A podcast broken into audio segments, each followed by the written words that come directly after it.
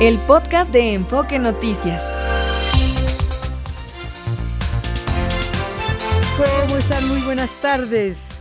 Les saludo con muchísimo gusto en este lunes 5 de febrero, el primer puente de este 2024 que ha llevado a mucha gente de nuevo a pasear, a las playas de Acapulco también, o a quedarse cómodamente en casa. Aquí estamos nosotros con ustedes hasta las 3 de la tarde, tiempo del centro de México. Y vamos comenzando porque, pues rompiendo con la tradición, el presidente Andrés Manuel López Obrador no acudió a Querétaro para conmemorar el 107 aniversario de la promulgación de la Constitución de 1917, que es hoy. En su representación, asistió la secretaria de Gobernación, Luisa María Alcalde.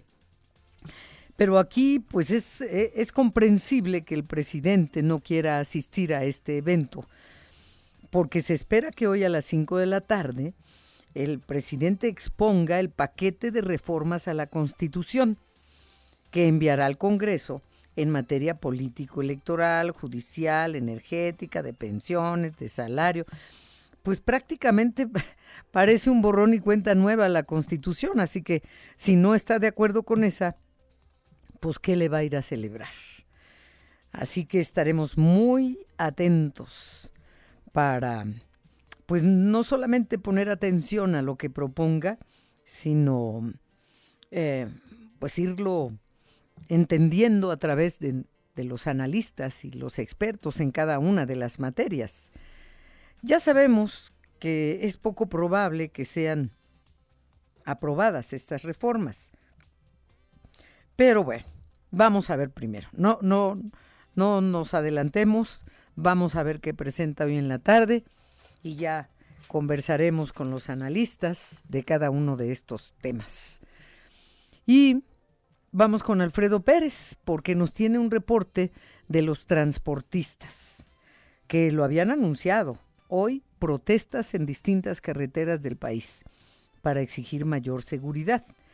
Esto a pesar de que el gobierno de México acordó con representantes del gremio instalar mesas de diálogos. Qué ridículo a estas alturas. A estas alturas de este gobierno y del que sea. No quieren los transportistas mesas de diálogo. Lo que quieren es seguridad. O sea, mesas de diálogo para qué? Para perder el tiempo para demostrar aún más la incapacidad de las autoridades. O sea, es una burla. Han muerto transportistas, los asaltan, los hieren, eh, se roban la mercancía. Vamos a instalar mesas de diálogo. Qué ridículo. A ver, Alfredo Pérez, ¿qué reporte tienes de algunas de las carreteras? Porque eso de las mesas de diálogo de plano es una burla. Por favor, Alfredo, buenas tardes. ¿Qué tal, Adriana? Saludamos al auditorio de Enfoque Noticias en la República Mexicana. Al menos cinco horas duró la movilización de transportistas en demanda de mayor seguridad en tramos carreteros. Los mayores rezagos en el tránsito vehicular se registraron en la autopista México-Querétaro, concretamente en la caseta de Tepozotlán y las inmediaciones del Arco Norte.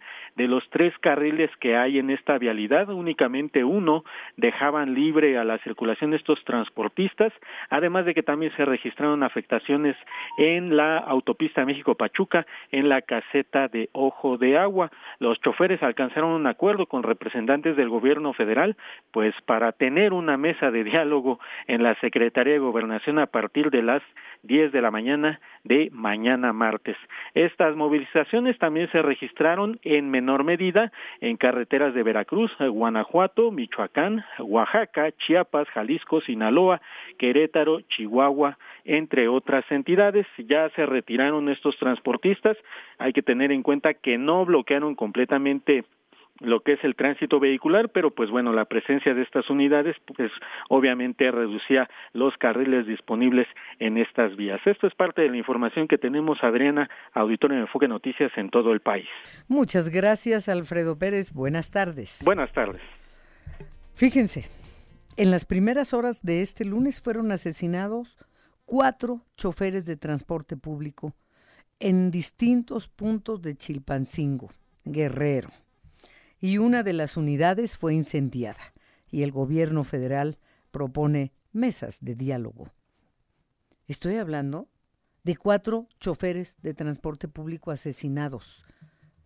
Y súmenle los que han ocurrido en semanas y meses recientes. Eric Catalán, aspirante de la coalición Morena, Partido Verde, Partido del Trabajo, también guerrero, a la alcaldía de Iguala, sufrió un ataque a balazos. Salió ileso porque tiene una unidad eh, blindada, porque si no estaríamos informando fue asesinado. Esto ocurrió este fin de semana en carretera, Tasco Iguala. Dos de sus escoltas resultaron heridos. Esta mañana se registraron balaceras y enfrentamientos en Reynosa, Tamaulipas. Presuntos integrantes de la delincuencia organizada dispararon contra agentes de la Guardia Estatal y realizaron actos vandálicos contra cámaras del C5. Hasta el momento se desconoce el saldo, pero iremos a Tamaulipas para que nos informe nuestro eh, corresponsal. Perdón. Y por otro lado, esto en Caborca, Sonora, cuatro muertos y siete heridos. Es el ataque a un camión en el que viajaban trabajadores agrícolas en Caborca, Sonora. Parece que los confundieron. Esa es la primera versión con integrantes de la delincuencia organizada. Pero si no iban armados, si eran trabajadores agrícolas, pues los mataron. Cuatro muertos, siete heridos. En Nuevo León fue detenido un presunto implicado en el asesinato de la tía del futbolista Rodolfo Pizarro. Esto ocurrió el 27 de enero en Ciudad Madero, Tamaulipas. El sujeto fue identificado como Eduardo Alfonso, de 26 años. Era el enfermero de la víctima. Se registró la explosión de una bodega que almacenaba combustible robado en una carretera de Santa María del Río en San Luis Potosí. No se reportaron heridos. Michoacán enviará 130 mil toneladas de aguacate para la edición 58 del Super Bowl. Se llevará a cabo este domingo en Las Vegas, Nevada, el domingo 11 de febrero. Y otras 8 mil toneladas de aguacate serán de productores de Jalisco. 130 mil de Michoacán, 8 mil de Jalisco. Ya nada más les van a faltar los totopos. La Organización para la Cooperación y Desarrollo Económicos mantuvo sin cambios sus perspectivas de crecimiento para México en un 2.5% para este año y 2% para el 2025. Hoy es día feriado, no hay actividad en bancos ni en la Bolsa Mexicana de Valores pero no tarda de todas maneras en venir a la cabina Martín Carmona y Fernando Espinosa con los deportes y el que ya se encuentra aquí muy peinadito es Gastón Fentanes. Te saludo Gastón, ¿cómo estás? Adriana, muy buenas tardes y saludamos en este día festivo al auditorio de Enfoque Noticias. Bueno, ¿Cómo podemos estar en contacto con nuestro auditorio y ellos con nosotros? Síganos a través de nuestras redes sociales, búsquenos como Enfoque Noticias y hállenos en X, en Facebook, en TikTok y en YouTube. O si no, y si usted es más de tradición, llámenos por teléfono aquí a cabina al 55 52 58 1375 o si ya se ha modernizado un poco, pues mándenos un mensaje vía WhatsApp al 55 49 97 58 81. Gracias, Gastón. En información internacional, pues se esperaba y se confirmó que Nayib Bukele fuera reelecto como presidente de El Salvador. Alcanzó más de un millón seiscientos mil votos. Los comicios fueron ayer. Detrás de Bukele quedaron Manuel Flores del Frente Farabundo Martí para la Liberación Nacional, imagínense con 139 mil sufragios, y Joel Sánchez de la Alianza Republicana Nacional con 122 mil votos. No, pues junto al millón seiscientos mil de Nayib Bukele, mm, no quedó la menor duda. ¿Qué dice Bukele? Dice que no está desmantelando la democracia salvadoreña y pidió al resto de las naciones respeto por el trabajo que está desarrollando en, en, el, en, el país, en El Salvador. Vamos a escuchar a Nayib Bukele. Me decía un periodista español, ¿por qué quieren desmantelar la democracia?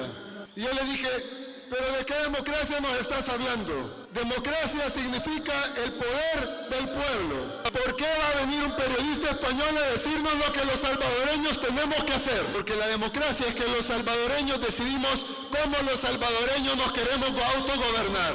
Los salvadoreños amamos España, Europa y todos los países de Estados Unidos. Los amamos y los respetamos. No les pedimos nada. Lo único que les pedimos es respeto. Bueno, eso en El Salvador, pero en Chile hay 165 incendios forestales que se mantienen activos en 10 regiones de Chile. Hasta el momento han fallecido 122 personas, hay daños a 6.000 viviendas en las regiones de Valparaíso y Viña del Mar. Gabriel Boric, presidente de Chile, dijo que se trata de la tragedia más grande que haya vivido el país desde el terremoto del 27 de febrero del 2010 que dejó 525 muertos. Ya hay dos personas detenidas en Viña del Mar por su supuesta responsabilidad en los incendios, aunque posteriormente fueron liberadas estas personas por falta de pruebas. Oigan, mm, antes de ir a la pausa, pues se informó la semana pasada del ingreso del rey británico Carlos III a un hospital para atender algo relacionado con la próstata. Pues el Palacio de Buckingham reporta que el rey Carlos III fue diagnosticado con un tipo de cáncer. No ha sido especificado, pero cáncer en la próstata. La Casa Real Británica explicó que el tumor le fue descubierto en el reciente proceso quirúrgico para tratar precisamente un alargamiento de la próstata. Ya inició el rey Carlos III un tratamiento y suspendió todas sus actividades públicas. Así lo informa el Palacio de Buckingham. Bueno, eh, vamos a hacer una pausa. Habrá varias personas entrevistadas aquí en este espacio. Eh, voy a conversar con el maestro Fernando Borja, analista y consultor político, experto en temas legislativos, licenciado en ciencia política, maestro en estudios legislativos, sobre este paquete de reformas del que tanto hemos especulado, pero más allá de eso, eh, es lo que representa que López Obrador eh, llame la atención de los mexicanos con esta agenda en pleno proceso electoral. Así que bueno, vamos a ver eso. Y también conversaré con la maestra Rosalba Mejía Albarrán, subdirectora del Museo de las Constituciones de la UNAM, por este aniversario de, la Constitución de 1917. Pero hubo antes otras dos. ¿Y qué se ha hecho? ¿Cuántas reformas se le han hecho a esta de 1917? ¿Qué presidentes? ¿Por qué? Porque lo que esperamos hoy, quién sabe hasta dónde pueda tener alcance. Y también quién sabe si sea posible que se las aprueben. Bueno, eh, vamos a una pausa. 19 grados la temperatura al poniente de la Ciudad de México.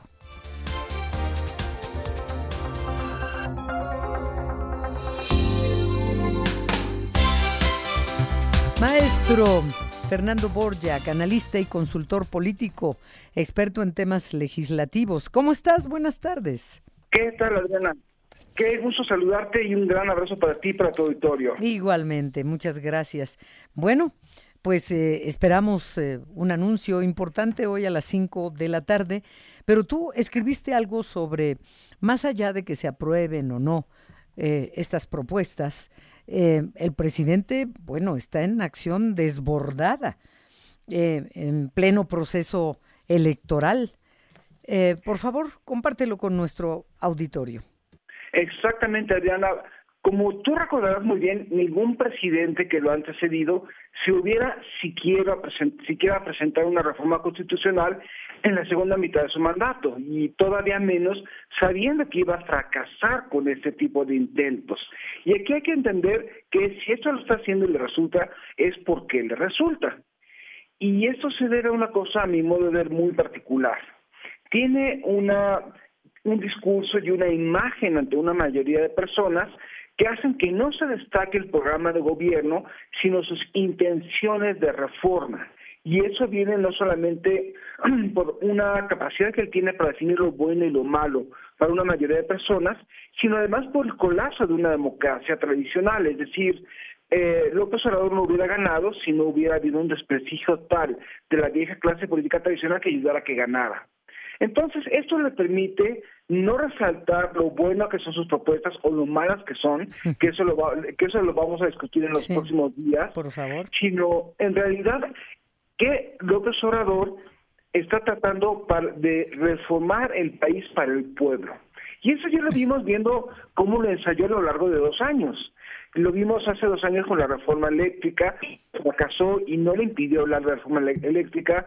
Lo vimos hace apenas unos meses o casi un año cuando intentó eh, eh, aprobar sus reformas de políticas y, de la, y del Poder Judicial y fracasó. Y obviamente, gracias a que funcionó esta estrategia, está, está triplicando la apuesta. Es decir, lo que, lo que él está imaginando es que el Congreso reaccione, que haya una discusión sobre el tema del presidente, que la oposición hable y trate de reforzar los mensajes que él implanta sobre la oposición, es decir, que son los viejos políticos de siempre, que son corruptos, que son corruptos, que son la magia del poder, y así esa oposición que no ha sabido leer el discurso de López Obrador ha ayudado a contribuir al éxito de esta estrategia de López Obrador. Y este es el tema. No estoy hablando que sean buenas, incluso muchas de ellas me parecen francamente malas si se llegaran a implementar. ¿Como cuáles? Aquí un paréntesis. ¿Como cuáles que te parecen malas en tu opinión? La reforma al Poder Judicial donde los jueces y magistrados sean electos de manera directa, eso, eso ya lo vimos en el siglo XIX y eso arrojó resultados muy malos. Pero el grave problema es que son populares. Es decir, no ha habido un ambiente de discusión o quizá la oposición no ha sabido leer al presidente o no se puede hablar de una alternativa si se parte de un discurso de desprestigio y eso hace que esas reformas tengan una gran aceptación. ¿Cómo vamos a hacer a partir de este momento para darnos la vuelta atrás? Es decir, no es, no es reconstruir una, una, una democracia, es retomar o relanzar un proyecto democrático. Y lamentablemente, si todos los actores han jugado en los términos del presidente y han seguido su propia, sus propios ánimos y han reforzado ese, ese ambiente emocional, ciertamente lo que estamos viendo es el resultado. Sí, sí, sí, tienes razón. Eh, sí, hemos especulado mucho, pero al margen de eso es la acción en la que se encuentra López Obrador en el, en el, proceso electoral. Ya lo demás, como bien tú lo dices, Fernando Maestro, pues ya se irá discutiendo con, con los expertos, ¿no? La, la del Poder Judicial y las otras reformas que, que propone. Mm, entonces, yo, que, no, ¿qué querías agregar? Así es, Adriana, y creo que es muy importante también a la hora de discutir es, es muy conveniente redimensionar a la, a la Constitución. Creo que venimos de muchos años en donde recordarás también que se nos ha hecho creer que es el es eh, la primera ley, la primera constitución social del siglo XX, era un gran documento de programático para el futuro, era una constitución de vanguardia. Necesitamos empezar a ser un poco más humildes en lo que hace, es una constitución. La constitución debe contener los mínimos acuerdos de un país para, de un país para, para prosperar y yo creo que el gran reto no es tanto reacomodar artículos ni hacerlos que se vean más, más mejor redactados, sino tal vez de regular muchas cosas que por muchos años se colgaron en la Constitución y que lo único que han hecho es enquistar intereses. Hay que hacer una, una, una práctica muy seria de eso y también cómo a partir de la desregulación comenzamos realmente a ver qué sirve y qué no sirve. Por ejemplo, el propio título cuarto de la Constitución que pone el juicio político, eh, la declaración de procedencia, está diseñado para que no funcione. Y hay muchas cosas así en la Constitución. ¿Qué vamos a hacer con el artículo 73 que define facultades de la Federación de los Estados? ¿Vamos a darle más facultades a los Estados? ¿Cómo vamos a, pensarlo? Y yo no creo que es reconstruir, es redimensionar el ejercicio democrático. Sí. Oye, en medio de todo esto, ¿qué opinas de las reacciones de la oposición. El PRI, que parece que lo dice en serio, que apoyarán estas propuestas de las reformas del presidente López Obrador, y el PAN, con Xochitl Gálvez, que dice, sí, cómo no, nada más que nos diga primero, pero de dónde vamos a sacar el dinero en el tema de las pensiones específicamente. Pero es, es lo que está haciendo la oposición. ¿Qué opinas de eso? Creo que al final les, les cayó el 20 sobre lo que tenían que haber hecho. Es decir, durante muchos con reforma, la reforma eléctrica o la reforma político-electoral de, años anteriores, fueron con un no tajante y eso reforzó al presidente. Ahora, yo creo que el, comenzar a condicionar, el comenzar a abrir las cosas, es un acto de pragmatismo mínimo necesario. Sin embargo, aquí hay una cosa que yo lo veo muy, eh, pongo, prendo focos rojos con este tema, aun cuando es una buena estrategia no hay un posicionamiento claro por parte de los tres partidos que forman la alianza sobre eso. Y eso es muy importante porque se supone que vamos a votar por una alianza. Y vamos a votar, si vamos a votar por la oposición, por un programa de gobierno, por un gobierno de coalición. Y el que cada partido vaya en ese sentido solo, cuando estamos en puerta de las elecciones y debería generar un frente y una visión de común, es realmente no es una no es una buena idea. Creo que es una buena táctica lo que están haciendo por fin, pero la están instrumentando de una forma que podría no darle los resultados que ellos esperan. No. Otra cosa, maestro Fernando Borjak, analista y consultor político, experto en temas legislativos. Y esto, eh, esto va esta pregunta va especialmente para ti. ¿Cómo ves que con tantos movimientos que ha habido, que hasta estuvimos a punto de tener dos legislaturas trabajando juntas, la saliente y la entrante, se arregló eso. Pero ¿cómo ves que termina la legislatura actual y en septiembre, todo el mes de septiembre, antes de que López Obrador entregue el poder, va a tener otro Congreso que elegiremos el próximo 2 de junio? Qué brinco tan raro, pero bueno, será, es una realidad. Para septiembre así será otra legislatura? Bueno, en realidad son tiempos políticos y creo que en la, en, pasada se corrigió muchísimo esto. ¿En qué sentido? Antes el presidente, eh, el presidente entraba en funciones el primero de diciembre. La legislatura de arranca el sexenio siempre ha entrado en funciones el primero de septiembre. y el presidente tomaba el 1 de diciembre. Entonces se acortó bastante el tiempo de transición a solamente un mes. Y ese mes, Adriana, en realidad se dedica, lo dedica, se dedica el Congreso para definir cómo van a ser las, los, cómo se van a repartir los órganos de gobierno, tener un acuerdo básico sobre cómo van a ser las comisiones parlamentarias. Así que ese mes de, de diferencia creo que es un resultado mucho mejor de lo que había antes, que eran realmente eh, cuatro meses. Sí, sí, pero el último mes, el último mes le va a tocar otro congreso que de nosotros dependerá cómo se vaya a conformar. Es muy interesante esto. ¿Por qué? Porque si López Obrador ve que en el mes de junio que, que Morena pierde terreno, va a tratar de utilizar los meses de junio a agosto de la legislatura saliente para aprovechar lo más posible su, la aprobación de, su, de, de, sus temas. Si ve que eh, la conformación de las puertas es similar a la que en, el, en el próxima, la próxima legislatura 66, a la que hay ahorita en la 65, quizás vaya a dejar el Congreso en paz, pero eso es algo que vamos a saber qué va a pasar o qué no va a pasar eh, la primera quincena del mes de junio pasada las elecciones. Ya. Pues qué interesante siempre escucharte, maestro Fernando Borja, analista y consultor político, experto en temas legislativos. Te agradecemos mucho, especialmente en este día de asueto con el puente que se armó y te agradecemos que nos hayas tomado la llamada. Con muchísimo gusto, Adriana, y un gran saludo para ti y para tu auditorio. Igualmente para ti, muchas gracias. Vamos a una pausa. A ver, Janet Castillo, vamos contigo a esta historia del asesinato de cuatro transportistas en Chilpancingo. ¿Qué transportaban ellos? ¿Ya habían sido amenazados? ¿Cuál es la historia, Janet, por favor? Buenas tardes. Claro que sí, Adriana Auditorio, muy buenas tardes. Efectivamente, eran cuatro transportistas, ellos fueron asesinados esta mañana. Uno más también resultó lesionado en la capital del estado, en Chilpancingo. Fueron distintos hechos. eh, y ocurrieron en diferentes rutas a diferentes horas en la capital de la entidad. El primer reporte se recibió a las 7 de la mañana en las rutas Chilpancingo-Petaquillas y otro más que fue prácticamente de manera simultánea fue en la ruta Chilpancingo-Chilapa.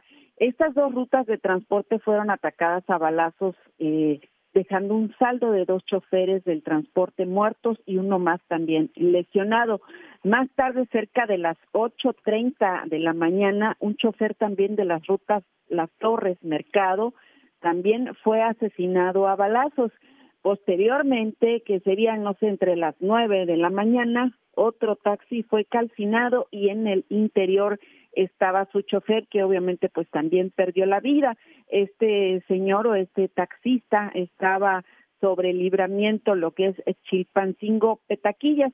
Y bueno, de esta información se sabe que no iban, al parecer, iban solos, no llevaban a ningún usuario del transporte público, pero pues desafortunadamente fueron asesinados y este último chofer que fue también pues unidad incendiada junto con él en el interior.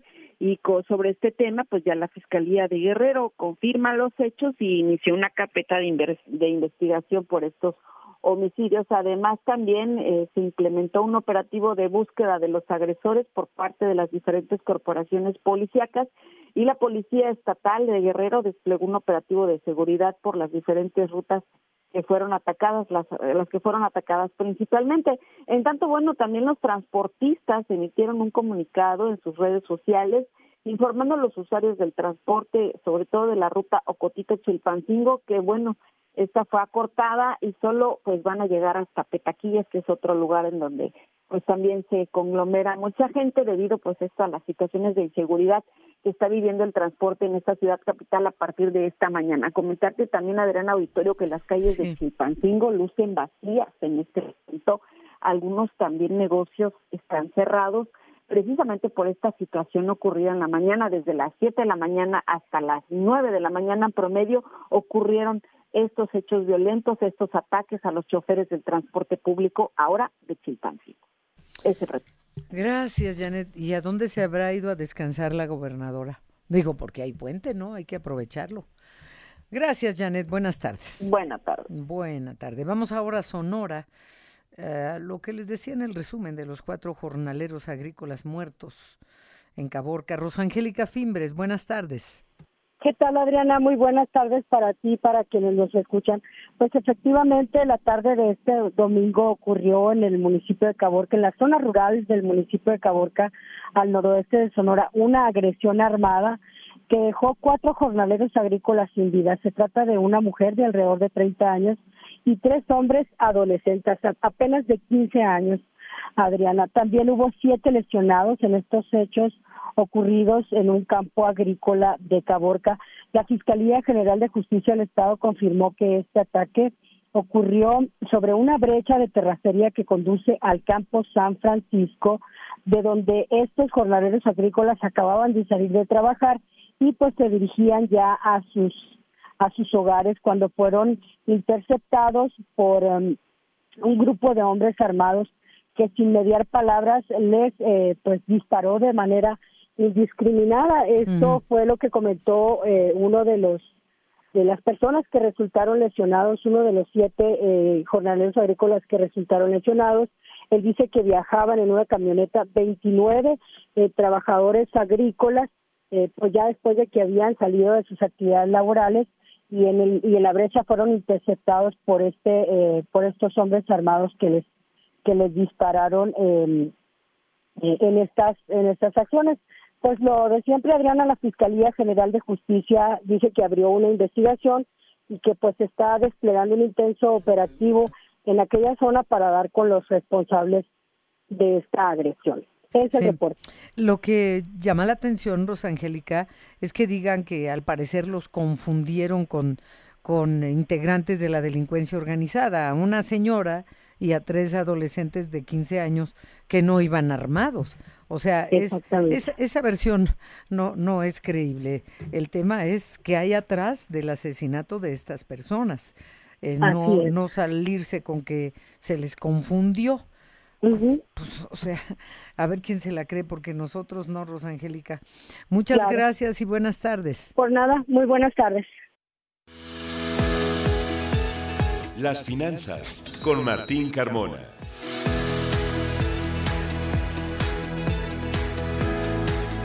Querido Martín, ya es momento de escucharte, aunque no hay actividad en los bancos, ¿verdad? Ni en la bolsa. Exactamente, están, buenas tardes Adriana, están los mercados cerrados justamente por este festivo del 5 de febrero.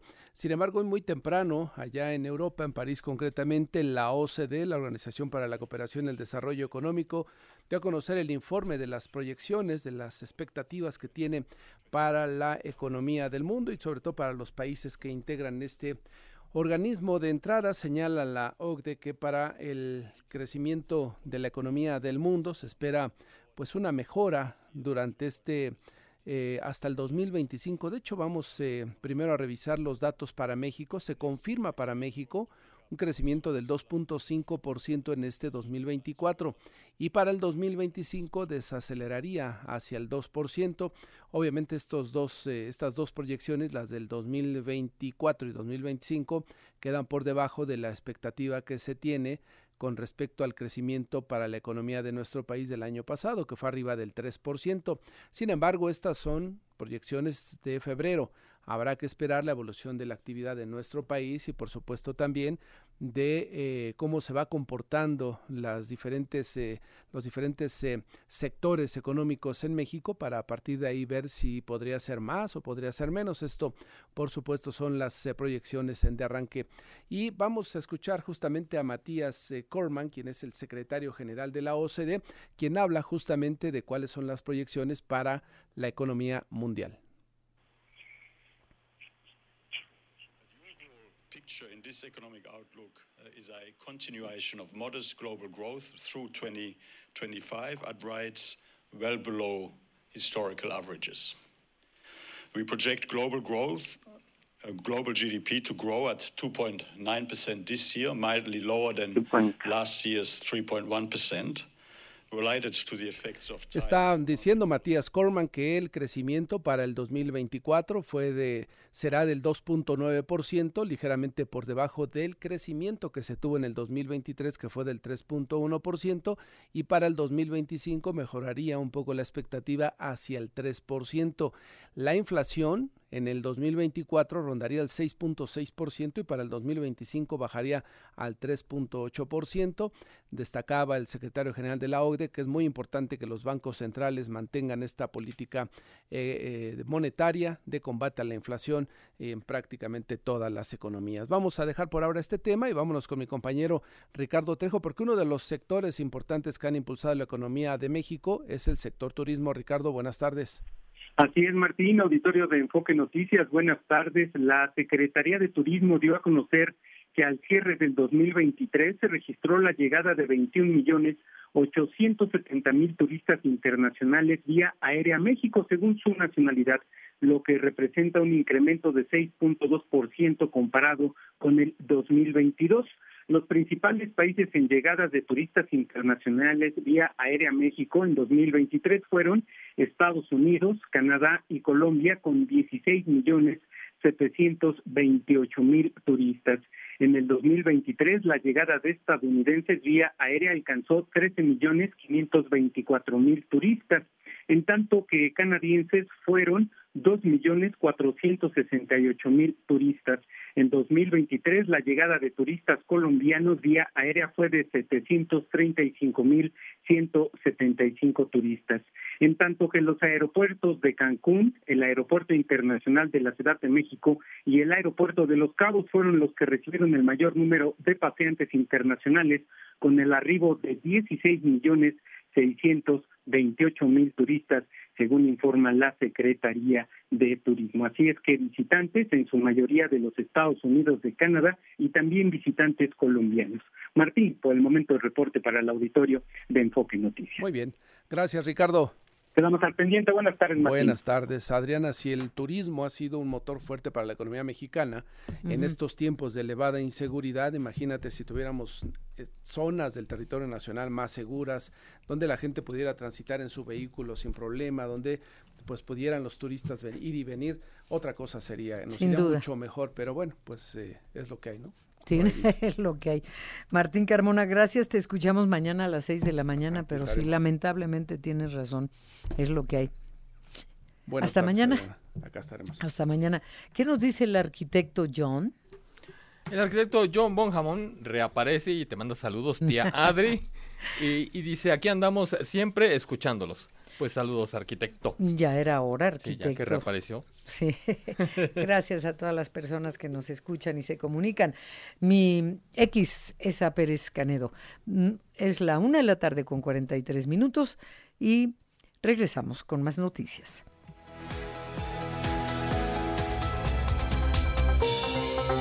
Se anunció en tono festivo la inauguración de la autopista Oaxaca-Puerto Escondido menos de 24 horas de inaugurada y comuneros la tienen bloqueada, porque argumentan que son dueños de esas tierras. Alondra Olivera, vamos contigo a Oaxaca, por favor. Muy buenas tardes, Adriana. Buenas tardes al auditorio de Enfoque Noticias. Y exactamente como lo han mencionado, no tiene ni 24 horas de que se inauguró esta carretera. Fue apenas ayer que incluso vino el presidente de la República, Andrés Manuel López Obrador, a inaugurarla de manera personal y oficialmente, luego de que por los recursos que se invirtieron son de orden federal. Tardó más de 14 años en poderse concluir esta carretera y hoy en la mañana ya inició un bloqueo por parte de comuneros de municipios de los Cuatlanes que se conoce aquí y ellos, como lo han manifestado, pues argumentan que son los legítimos dueños de las tierras donde ahora pasa la nueva carretera, por lo que al ser los directos afectados al haber cedido sus tierras para la construcción de la vía deben de tener prioridad para ofrecer el servicio de la ruta desde Oaxaca capital hasta Puerto Escondido y municipios donde atraviesa. Desde temprana hora la carretera amaneció con sendas lonas cerrada por los comuneros y solo permiten el paso a vehículos particulares y de carga. Sobre esta situación, el secretario de Gobierno manifestó lo siguiente. Hay dos empresas o corporativos que pretenden trabajar en la ruta, una de los Cuatlanes y la otra las que tradicionalmente circulaban en la costa. Es un tema estrictamente federal, el gobierno del estado va a aprobar, ya convocó gobernación y Secretaría de Infraestructura y Comunicaciones y Transportes el día de mañana. A una mesa se debe conciliar, ahí también participará el Grupo ADO y sus filiales que tienen permisos federales, como es el gobernador. Y la verdad es que el pastel es muy grande y lo que hay que hacer es acomodar a todas y todos para que no haya violencia o conflictos por esta nueva carretera. Esto fue lo que señaló Jesús Romero López. Sin embargo, Adriana, pues estos comuneros de los municipios de los Cuatlanes señalan que ellos no van a permitir que otras líneas, líneas de transporte operen en esta ruta, en esta nueva vía y por lo tanto advirtieron que pues a, a cómo les toca porque ellos están eh, esperando pues beneficios luego de que luego de que han cedido sus tierras para que se pudiera construir esta vía federal y el gobierno del estado dice que pues será un tema federal debido a que las concesiones las otorga la Secretaría de Comuni- Comunicaciones y Transportes, Adriana. Sí, sin duda, pues gracias Alondra, buenas tardes. Muy buenas tardes. Los deportes con Fernando Espinosa. A ver esa sonrisa, quítate por favor el cubrebocas. Aquí está ya. Completa. Completísima, de veras sí jugaron muy bien las Chivas, Jugaron bien. pero ganaron. Pues. Ganan, que esto es lo importante, ¿no? De, de Chivas Reyes de Guadalajara. Ay, fíjate que veo hoy una recuperación futbolística un poco de Chivas. Eh, veo una América que le falta un poquito. No es que se haya caído, pero le falta un poquito. eh, con, con un error de Emilio Lara, con ese empate en América ante Monterrey. Yo creo que hay dos, el Mozumbito y Emilio no tienen nada que hacer en un nivel de América, pero bueno, ahí los tiene Jardine. Eh, veo una recuperación de Pumas, que le empate de último minuto a Tigres. y veo una recuperación de Cruz Azul, aunque ustedes no lo crean, sí, sí, son- sí tiene recuperación Cruz Azul. De hecho, tenía muchos años que no ligaba tres victorias de forma consecutiva. Cierto. Y esto es, eh, es importante, y ahí están los cuatro grandes, ¿no? Sí. Por ahí siempre se quieren meter Monterrey y Tigres, pero bueno, no pertenecen a los cuatro grandes. Pero van bien, va de puntero el Monterrey por diferencia de goles, mismos puntos que, que América, y eh, los Tigres son el tercer lugar. Así es de que el campeonato va bien. Eh, ojalá y tuvieran recuperación otros equipos para ver más competitividad, Sí, ¿no? sí, sí. Pero No está, siempre los mismos. está padre. La verdad es de que está padre, como está padre saber que tenemos un nuevo arranque de Copa del Mundo para el 2026. Será la inauguración en el Estadio Azteca. Cinco partidos para el Estadio Azteca, cuatro para Guadalajara, cuatro para Monterrey, o sea, repartidos 13 juegos. Eh, creo que esto es eh, importante. Muchos te dicen, pues es que queríamos la final. Pues sí, a ver, Estados Unidos está poniendo la lana. Estados Unidos pone todo el paquete. Estados Unidos es el que gana y por eso van a tener hasta la final. Y hay mucha afición de fútbol soccer en Estados Ya, Unidos. ya hay afición, pero lejos de eso, Adriana, el, el gran business es Estados Unidos. O sea, nos repartieron un poquito del pastel y se lo dan a México por futbolero. Y, por ejemplo, a Canadá le dan, sí toca semifinal en Canadá, pero a Canadá le dan 10 juegos nada más. Mm. Entonces, bueno, yo creo que no es malo, considerando que de inicio íbamos a tener 3, 3 y 3, es decir, Guadalajara, Monterrey y la Ciudad de México, Mm. y ahora ya se amplió a, a A 13 cuatro. partidos, Ajá, ¿no? sí. Eh, cinco, insisto, en la Ciudad de México, cuatro y cuatro en Guadalajara y Monterrey. Ahora, ¿qué nos va a tocar? Pues no lo sabemos, porque todavía no hay una clasificación, solo sabemos que la selección mexicana sí va a tener un partido en México, no sé si vaya a ser Monterrey o Guadalajara, seguramente Monterrey, Eh, y eh, pues esperar la clasificación de todo el mundo, la eliminatoria de todo el mundo, ya nada más están metidos ahorita Canadá, Estados Unidos y México, con participación en la Copa del Mundo de los 48 Ujú. países que van a intervenir en este hipermundial de fútbol, ¿no? Que va a estar muy, muy interesante. Sí, cómo no. Sí, han presentado en, en, en Televisa, han presentado eh, un poquito los carteles de cómo va a quedar el Estadio Azteca, que no se ve eh, una modificación extraordinaria, como se dijo desde un principio, que iba a tener eh, hotel y que iba a tener este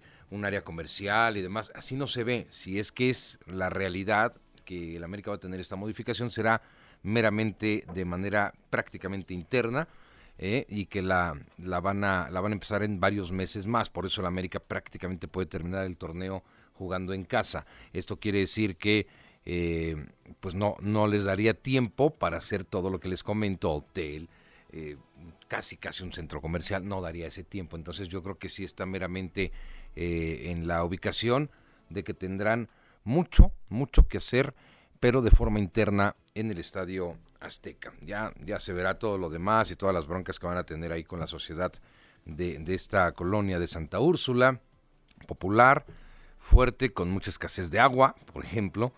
Eh, en fin, los problemas que se van a tener y que se tienen en una urbe gigante, ¿no? Como es la Ciudad de México. Pero ya tenemos entonces estos partidos. La final va a ser en la casa de Nueva York. Esta será el partido para conocer al campeón del próximo campeonato del mundo. La inauguración es en el Estadio Azteca y la final en Nueva York. Ya tuvieron los Estados Unidos, con este va a ser su segundo mundial, mire. eh, lo- lo hicieron muy bien en Estados Unidos 94. La final fue en el Rose Bowl de Pasadena, California, que sigue siendo uno de los estadios más grandes en el planeta. Pero ahí está entonces para la gente eh, que en su momento pues vaya a comprar algún boleto. Hay cuatro en Guadalajara, cuatro partidos, cuatro en Monterrey y cinco en la Ciudad de México. Se tiene que ver todo lo que platicábamos el viernes del el acomodo, el reajuste para palcos, para propietarios de palcos y plateas del Estadio Azteca que las compraron en 1966 por 99 años y que este, bueno, pues ya va a ser un tema local a, ver cómo los ubican o cómo quedan eh, repartidos sus asientos para ver lo que se merecen por lo que pagaron, insisto, en 1966. Ya llegó San Francisco 49ers, ya llegó también Kansas City a Las Vegas, Nevada, en este, en este marco que tendremos del Super Bowl. Es eh, sin duda, eh, es, es una gran oportunidad para 49ers para poder eh, resarcir un poquito esta derrota que tuvieron en Super Bowl. Es su anterior, digamos, es su, su, su más eh, pronto enfrentamiento de estos dos equipos en una edición de Supertazón. Vamos a ver si tiene esta capacidad. ¿A quién le va usted? ¿A los jefes de Patrick Mahomes eh, o a los eh, 49ers de Purdy?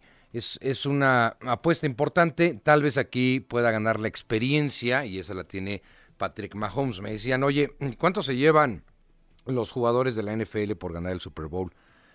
Arriba de 95 mil dólares cada uno, cada jugador por ganar el Super Bowl. Pero esto es meramente lo que se llevan de parte de NFL, ¿eh? No, no crea que ahí se queda. Si hay, por ejemplo, las apuestas de los dueños es, oye, si ganan el Super Bowl les voy a regalar a repartir, no sé, 5 millones de dólares o a repartir eh, un coche a cada uno, o no lo sé, ¿no? Pero esto es meramente por lo que, lo que da la NFL por cada jugador, arriba de los 95 mil dólares. Eh, 7 mil dólares subió más o menos en relación al último Super Bowl la ganancia por jugador, por cada integrante de, eh, de este Super Domingo, que ya estaremos comentando. Tiene, insisto, cosas muy atractivas. O sea, por lo pronto los dos aterrizaron. Ya sabe usted que llegan con sus banderines de fuera en el avión después de aterrizar.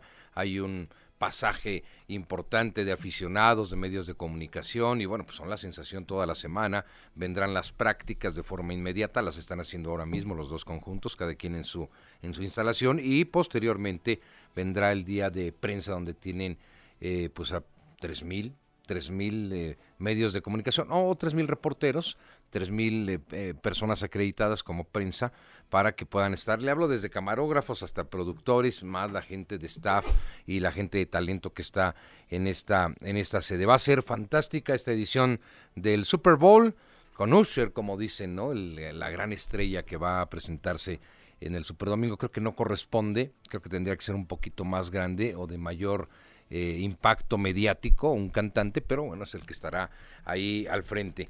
Eh, fíjese que Omar Olvera, y no me equivoqué, no es Omar, es Osmar Olvera, eh, ganó en el Campeonato Mundial de Natación que se desarrolla en Doha, allá en Qatar.